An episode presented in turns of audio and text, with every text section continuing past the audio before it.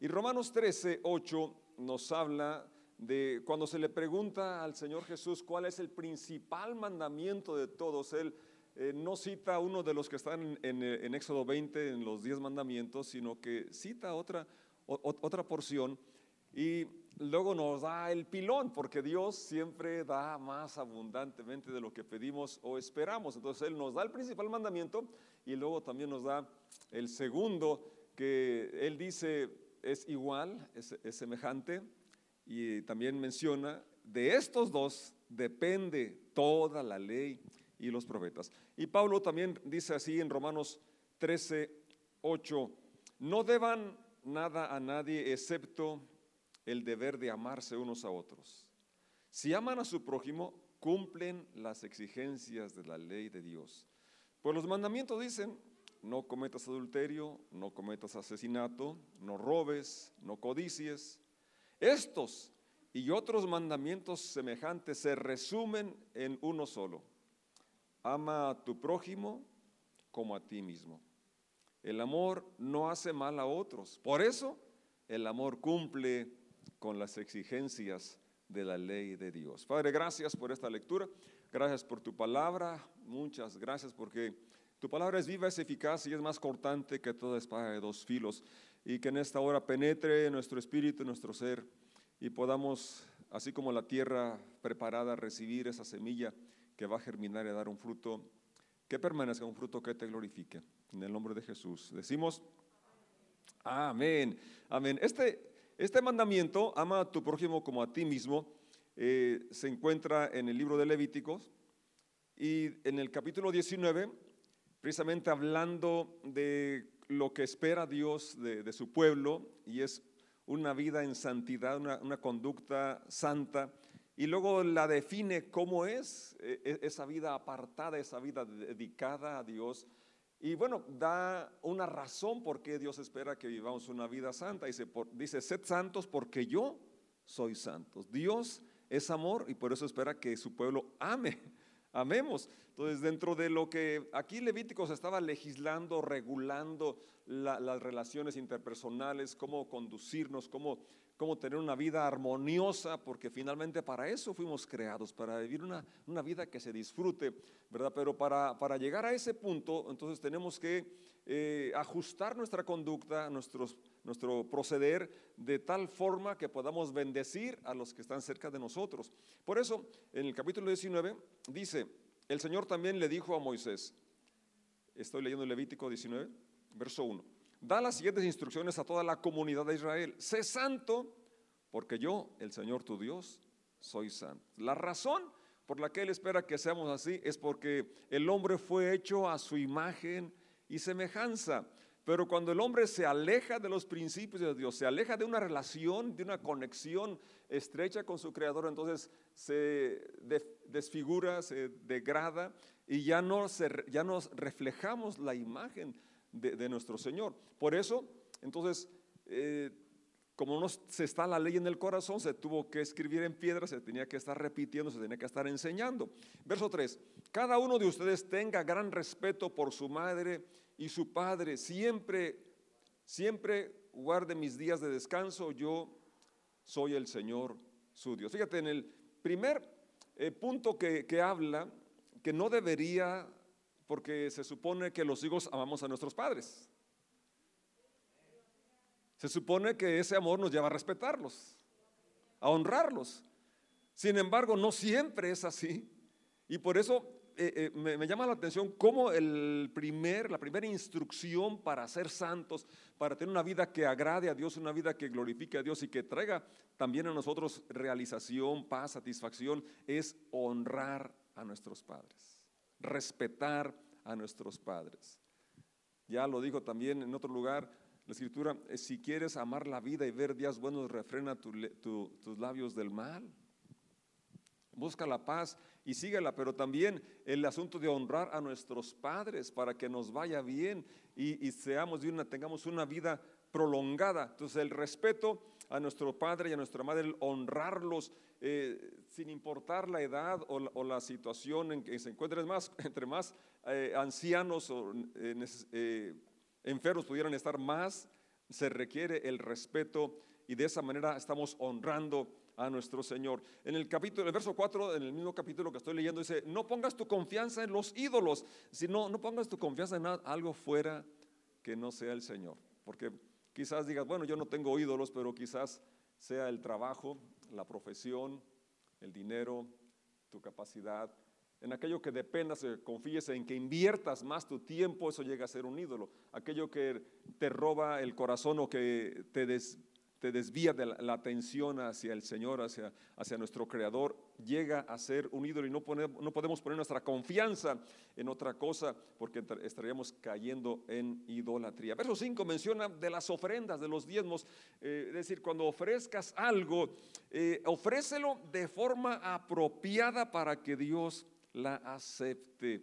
Eh, es increíble cómo algunas personas ofrendan billetes ya que les falta un pedacito, todos arrugados, aunque, bueno, los arrugados siguen valiendo igual.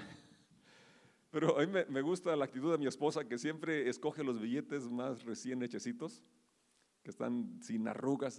Y dice, es que yo quiero, dice, pero valen igual. Pues sí, pero como quiera es bueno ofrecer lo mejor. Y aquí también se, se escribió esta situación. Pero una vez más, fíjense, cómo como lo mencioné acerca del honrar, respetar a nuestros padres, pues no es porque, están, no es, porque es un mandamiento, debería ser algo natural que fluyera, que, que fluiría de nuestro corazón de gratitud por el amor que sembraron nuestros padres en nosotros. Y podríamos decir lo mismo en las ofrendas que ofrecemos a Dios, pues no es porque dice aquí que, que eh, lo cierto es que hay maneras diferentes de ofrecerlas y por ejemplo tenemos desde el inicio del Génesis que Caín ofreció una ofrenda que no fue aceptada. Y Abel ofreció una ofrenda que sí fue aceptada. Entonces que nuestras ofrendas, no solamente la económica, sino al ofrendar nuestro tiempo, al ofrendar nuestros talentos y todo lo que ofrezcamos para servir a la iglesia y al mundo, que sea algo que, que sea apropiado de tal forma que Dios lo acepte. Luego empieza eh, el verso 9 en delante a, decir cómo manejar los recursos. Se dirigía en aquel tiempo a los, y hoy también a los agricultores y a la forma en cómo manejamos los recursos y es tener conciencia de que hay personas necesitadas las cuales necesitan nuestro apoyo, que siempre tendremos manera de, de, apoyar a personas pobres y extranjeros. Dice el versículo 10, Harás lo mismo con la cosecha de uva, no cortes hasta el último racimo de las vides ni recojas las uvas que caigan al suelo, déjalas para los pobres y para los extranjeros que viven entre ustedes. Yo, el Señor tu Dios, habla aquí de que necesitamos ser generosos.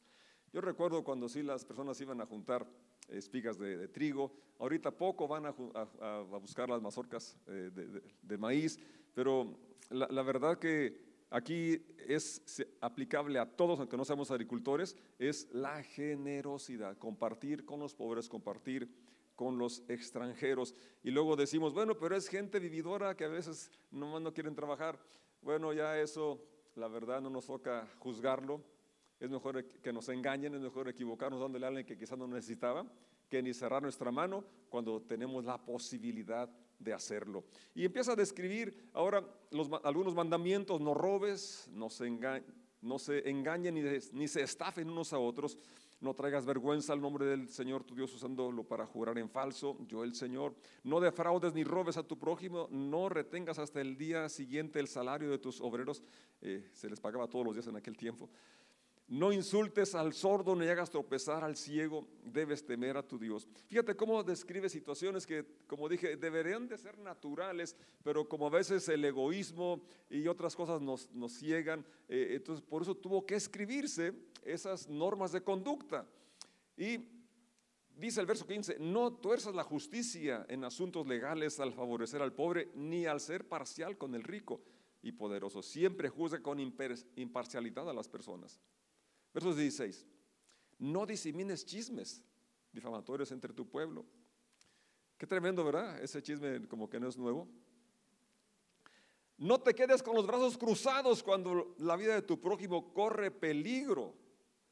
Y me gusta cómo enfatiza algunos puntos después de una instrucción. Dice, yo soy el Señor. O sea, recuerda que eres mi siervo, recuerda que eres parte de mi pueblo, Recuerda que eres mi representante.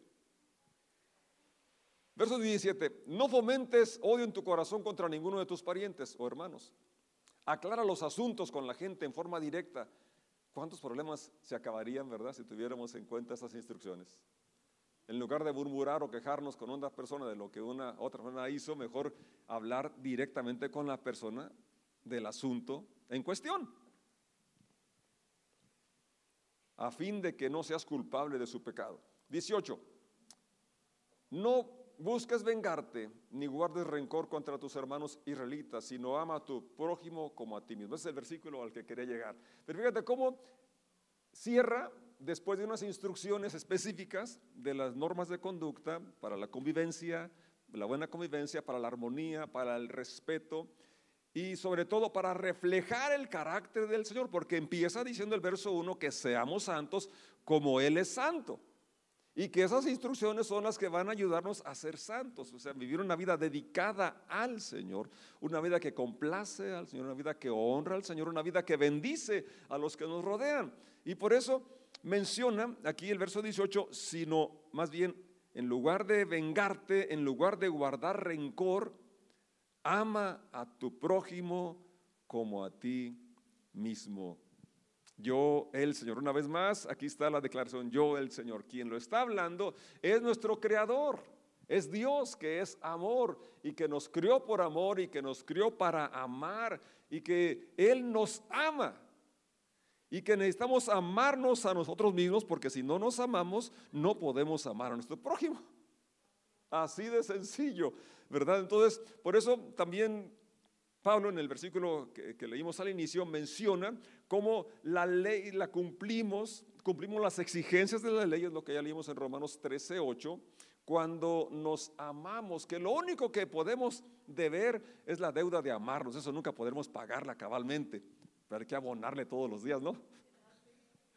Es decir, habla de que es algo que va a estar en continua deuda porque siempre siempre habrá personas eh, que necesitan que, manifestemos el amor, porque eh, es, muy lamentable, ¿verdad? Que sobre todo se da mucho en los hombres, que, que sí amamos, pero no expresamos, sobre todo a nuestro cónyuge, ¿verdad? Y realmente es algo que, debemos expresarlo. Y en este mes que se fomenta los regalos, las flores y demás, qué bueno, pero que no debería ser el 14 o, o solamente el mes de febrero, sino todos los días. Porque el amor es como el oxígeno, se necesita para vivir una vida plena. Cuando te sientes amado, te sabes amado, te sabes aceptado. Ese es el motor, es el mayor incentivo para ser productivo, para, para, para poder desempeñarte en cualquier labor, en cualquier papel, en cualquier lugar donde, donde estés. Eh, cuando sabes que eres una persona valiosa, una persona amada. Y hemos cantado como la cruz, ¿verdad? Es la muestra del amor de Dios. Eso es lo, nos sigue diciendo de cómo somos amados. Por eso eh, aquí Pablo dice, se resume toda la ley, es decir, todo, ahora fíjate, todo lo que se legisla, lo que se ordena, lo que ordenó Dios, es para nuestro bien. Es por nuestro bienestar, porque a Él le interesa que llevamos una vida plena, una vida abundante. Y esto es posible solamente cuando nos sentimos amados, cuando nos amamos a nosotros, porque solo así podemos amar a nuestro prójimo. ¿Y quién es nuestro prójimo? Pues es muy fácil, ¿verdad? Nada más cambia la, la J por una X y ¿qué dirá? Mi próxima, mi próximo, el que está ahí cerquita a ti, a Él ¿verdad? Es, el primer lugar donde necesitas mostrar, dar de lo que tú tienes. ¿Y qué es lo que tenemos? El amor de Dios que se ha derramado en nuestro corazón por su Espíritu. Primera de Juan capítulo 4, versos 7 al 10 dice, queridos amigos, sigamos amándonos unos a otros porque el amor viene de Dios. Todo el que ama es hijo de Dios y conoce a Dios. Pero el que no ama no conoce a Dios. ¿Por qué? Porque Dios es amor. Dios no tiene amor. Él es amor. La esencia de Dios es amor. Dios mostró cuánto nos ama al enviar a su único Hijo al mundo para que tengamos vida eterna por medio de Él. En esto consiste el amor verdadero, no en que nosotros hayamos amado a Dios, sino en que Él nos amó a nosotros y envió a su Hijo como sacrificio para quitar nuestros pecados. Y sigue diciendo en la primera de Juan 4, 19, nos amamos unos a otros porque Él nos amó primero. O sea, amamos a Dios y nos amamos unos a otros porque Él nos amó primero. Leyendo 1 de Juan 4, 19. Por favor, tome nota de este versículo, es fabuloso porque si, nos, si hemos de amar a nuestro prójimo, primero tenemos que amarnos a nosotros. Porque está claro el orden, ¿no? Dice, ama a tu prójimo como, como a ti mismo. Entonces, si no te amas, ¿cómo puedes amar? Así es.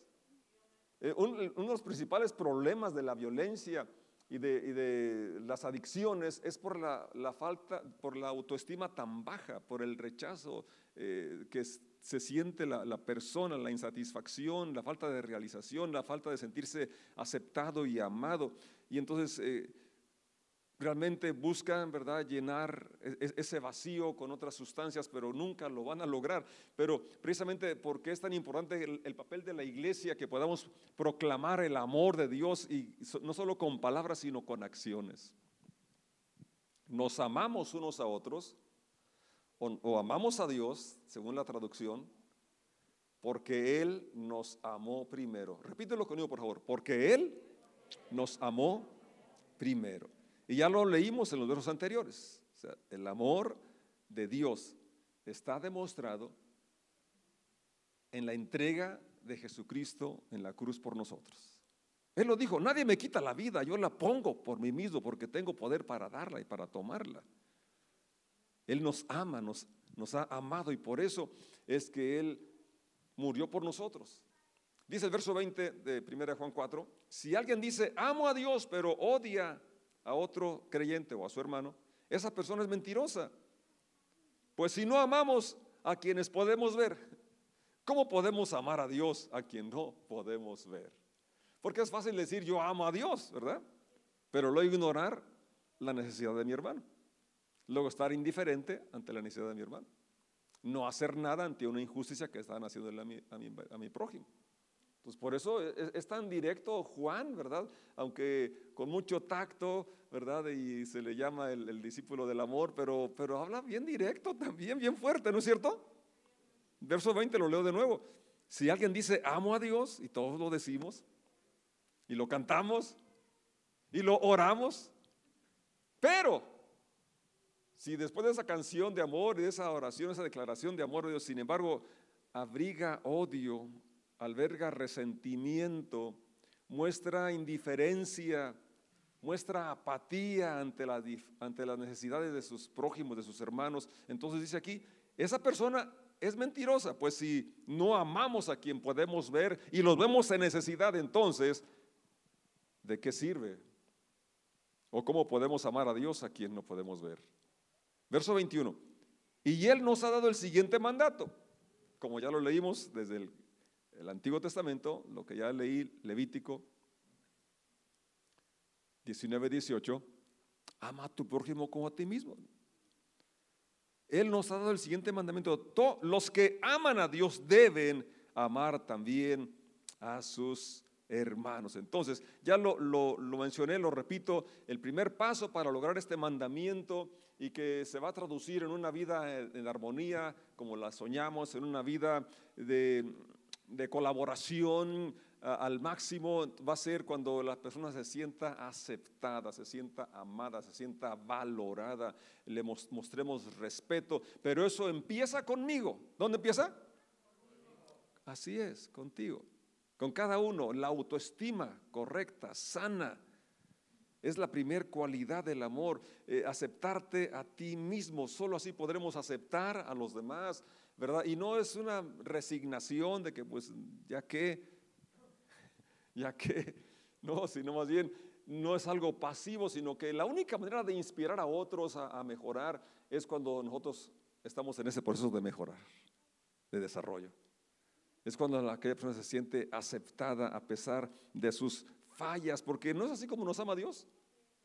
Así es. Ahora, esto es, esto es importante, ¿verdad? Porque lo que, como ya lo que, lo que promueve el cambio, lo que va a inspirar a, una gente a ser mejor, es cuando se siente amada y aceptada. Y para esto, ya dije, me acepto a mí mismo. Y eso me lleva a, a la humildad y reconocer mis propias fallas, mis propias limitaciones. Ser humilde y estar en ese proceso de desarrollo también, a la cual somos llamados todos. La iglesia es llamada, de hecho la palabra iglesia es los llamados y estamos llamados a entrar en este proceso de cambio, de transformación. El plan de Dios siempre ha sido eso, que seamos iguales, hechos a su semejanza. Y esto es posible cuando nos sentimos amados, aceptados y podemos entonces dejar que su amor nos inspire, nos guíe a ir adelante, superando los obstáculos, superando situaciones con las cuales batallamos todos los días, todos los seres humanos, porque en nuestra naturaleza eh, tiende al egoísmo, tiende a, la autocomplacencia y a, olvidarnos de la necesidad de los que nos rodean. Pero por eso eh, la palabra es viva y eficaz y cada día llega a nuestros corazones de diferente manera, porque no podemos negar que las equivocaciones, las fallas, los daños que hemos hecho a los que nos rodean siempre han sido eh, producto del orgullo, de la envidia, de, las pasiones negativas que la naturaleza humana tiene.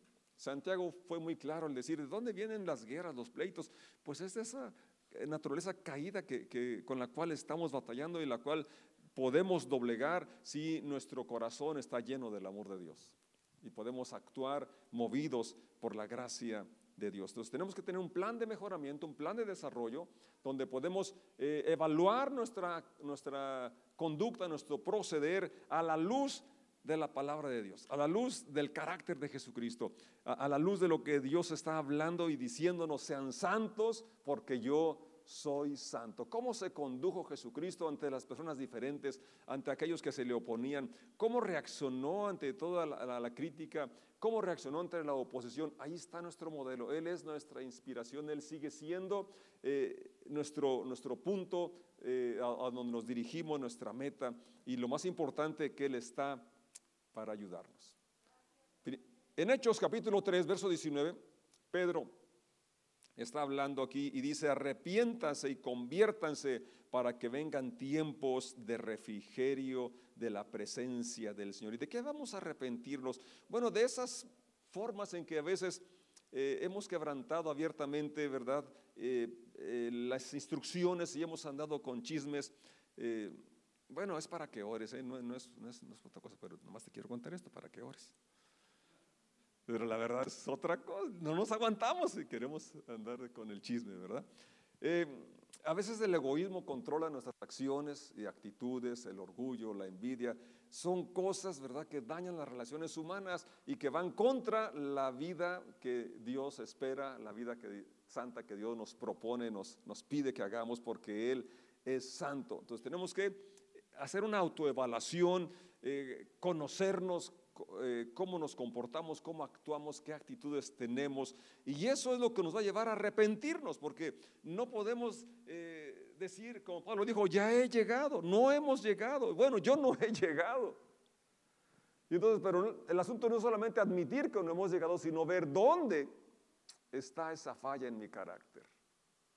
¿Dónde está esa falla en mi conducta? Donde todavía me, me porto egoísta, me porto egocéntrico, donde todavía la envidia me mueve a hacer estas cosas, donde todavía la insensibilidad, la falta de respeto eh, en las diferentes áreas. Mira una cosa tan importante que, que, es lo que ahora las nuevas noticias es esta, que el Espíritu Santo nos va a mostrar incluso aquello que, que no hayamos memorizado o leído siquiera y nos muestra aquello que va contrario al corazón de Dios, contrario a la santidad de Dios. Es, es, es, tan sensible cuando pensamos o hacemos algo que no va de acuerdo a la santidad de Dios, que lo que falta es nada más que nosotros seamos obedientes, seamos sensibles, ¿verdad? A ese sensor que Dios puso ahí para, para detectar cuando las actitudes o palabras o acciones no van de acuerdo a la santidad de Dios. Entonces, de ahí entonces el llamado que dice la escritura, arrepentíos y convertíos. Si pueden proyectar ese pasaje, Hechos 3, 19, quisiera que lo leyeran conmigo porque dice, para que vengan tiempos de refrigerio, tiempos de solaz, tiempos de paz. Ahora pues arrepiéntanse, vamos a leer, de sus pecados y vuelvan a Dios para que sus pecados sean borrados. Entonces, de la presencia del Señor vendrán tiempos de refrigerio. ¿A quién no le gusta el refrigerio? ¿A quién no le gusta el descanso, el receso, verdad? El solaz. Bueno, pues aquí está la solución. Es cuando nos arrepentimos de aquellas malas decisiones, de aquellas malas acciones, de aquellas malas actitudes que no cuadran, que no dan en el blanco, que, eh, que nos quitan la paz, que quizás hasta el sueño, ¿verdad? Entonces, para quitarnos el lastre, el peso de los errores de ayer, necesitamos arrepentirnos, confesar esos pecados. Y entonces viene el perdón del Señor su gracia y su amor nos levantan y podemos avanzar ahora sí hasta hacia nuestra meta. Voy a invitar que estemos de pie y darle gracias porque Él nos ayuda a convertir el chisme en respeto, a convertir el egoísmo en bondad, a convertir el orgullo en sencillez, a convertir la envidia en admiración. Así es. Y saber que el carácter de Jesucristo es paciente, es tolerante. Y que la vida consiste en relaciones. La vida consiste en relaciones. La vida eterna es en nuestra relación con Dios. La vida en familia son relaciones, la vida en iglesia son relaciones. Tus empleados, tus patrones, relaciones. Así es. Entonces, por eso es tan importante el amor. Y por eso el pasaje donde, donde empezamos, el que ama a su prójimo ha cumplido las exigencias de la ley. ¿Por qué? Porque el amor no hace mal a nadie. Padre, gracias por tu amor.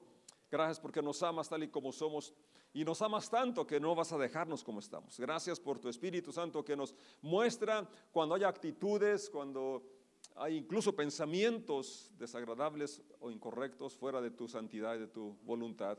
Que seamos sensibles, sabios, seamos inteligentes y podamos ser guiados por tu Espíritu Santo. Que, que no nos dejemos dominar por la naturaleza humana del egoísmo, la envidia y otros sentimientos que nos alejan de ti y de, las personas que amamos. Gracias te damos porque tu Espíritu nos guía a arrepentimiento y gracias, Señor, por tu santa unción que pudre los yugos y gracias por tu presencia, que tú eres amor y tu amor nos constriña, tu amor nos impulsa a amarte y amar, amarnos a nosotros y amar así también a los que nos rodean. Muchas gracias en el nombre de Jesús. Amén. Amén. Vamos a disponernos a partir el pan y tomar de la copa una ceremonia que nos recuerda de una forma más viva todo lo que el Señor ha hecho por nosotros y para nosotros. La comunión, tener como comunión con Él gracias a la sangre de Jesucristo, gracias al sacrificio de Jesucristo. Si andamos en luz como Él está en luz, tenemos comunión unos con otros y la sangre de Jesucristo, su Hijo, nos limpia de todo pecado. Comunión, relaciones, relaciones por amor. Dios nos ama y por eso quiere tener una relación estrecha contigo.